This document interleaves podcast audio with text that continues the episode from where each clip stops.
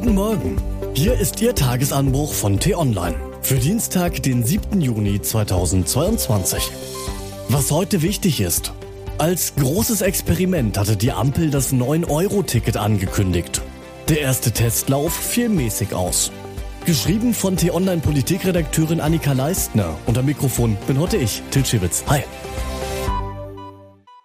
Deutschland ist an diesem Wochenende ein Stück näher zusammengerückt. Das gilt physisch wie emotional. Und wer weiß, vielleicht hören ja auch Sie gerade diesen Tagesanbruch, während Sie sich in der Regionalbahn in die Armbeuge eines Unbekannten schmiegen. Das 9-Euro-Ticket macht diese neue Verbundenheit möglich. Drei Monate Bahnfahren zum Preis von 27 Euro. So günstig war der öffentliche Personennahverkehr in Deutschland noch nie. Ein Wahnsinn, stünden im Voraus konservative Medien und die Verkehrsexperten mit Taschenrechner. Wie soll sich der chronisch unterfinanzierte ÖPNV all die Billigtickets leisten? Wie sollen die Bahnen den Ansturm verkraften?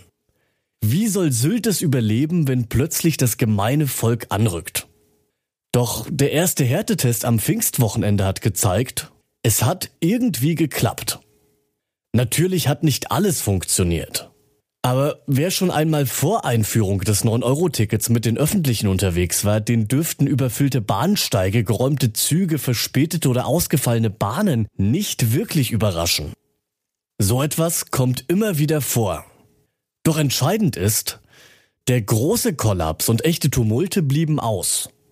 Ob der Unterschied zum Bahnfahren im Normalbetrieb so groß ist, werden erst die Analysen der Verkehrsbetriebe zeigen, die in diesen Tagen folgen.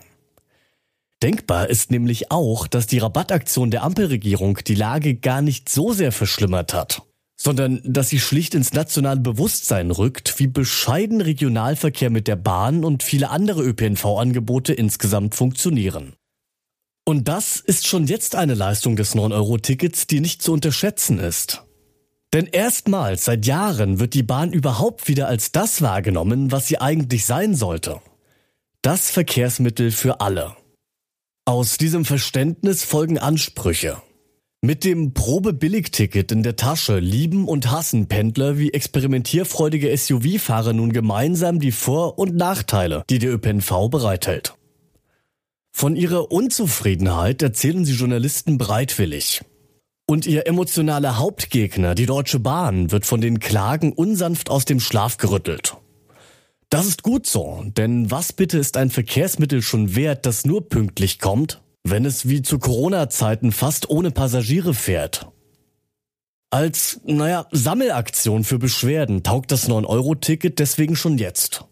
Das mag nicht im Sinne der Erfinder gewesen sein, die eher davon träumten, dass große Teile der Bevölkerung umgehend ihr Auto stehen lassen, Dafür aber haben die DB und all ihre privaten Konkurrenten ihr Image zu lange und zu umfangreich ramponiert. Eine emotionale Annäherung, ein leichter Flirt mit der Bahn oder dem Bus, ein kurzes Träumen vom Was wäre wenn, lassen sich Millionen Deutsche nur darauf ein, ist schon viel gewonnen. Offen bleibt aber die Frage, wohin der Flirt nach den ersten drei Monaten führt. Das gilt aber weniger für die Bürger als für die Ampelregierung und die Verkehrsbetriebe. Sind diese tatsächlich zu einer ernsthaften Beziehung mit ihren Kunden bereit? Was heute wichtig ist. Boris Johnson unter Druck. Am Montagabend hat der britische Premier ein Misstrauensvotum in seiner eigenen Fraktion überstanden. Das Ergebnis fiel allerdings knapper aus als erwartet. 148 Kollegen wollten Johnson stürzen, 211 hielten ihm die Treue. Verfassungsfeinde im Visier. Bundesinnenministerin Nancy Faeser stellt den Verfassungsbericht 2021 vor. Dieser beleuchtet in einer eigenen Kategorie mit kompliziertem Namen zum ersten Mal Verschwörungstheoretiker und Demokratiefeinde, die weder dem linken noch dem rechten Spektrum zuzuordnen sind. Und Merkel zurück auf großer Bühne. Im Berliner Ensemble stellt sie sich den Fragen des Journalisten Alexander Ossang. Erwartet werden dürfen solche sowohl zu ihrer Russlandpolitik als auch zu ihrem Verhältnis zu Ostdeutschland. Das war der T-Online-Tagesanbruch, produziert vom Podcast Radio Detektor FM. Immer um kurz nach sechs am Morgen zum Start in den Tag, auch am Wochenende. Abonnieren Sie den Tagesanbruch doch, dann verpassen Sie keine Folge mehr. und haben Sie vielen Dank fürs Zuhören. Ciao.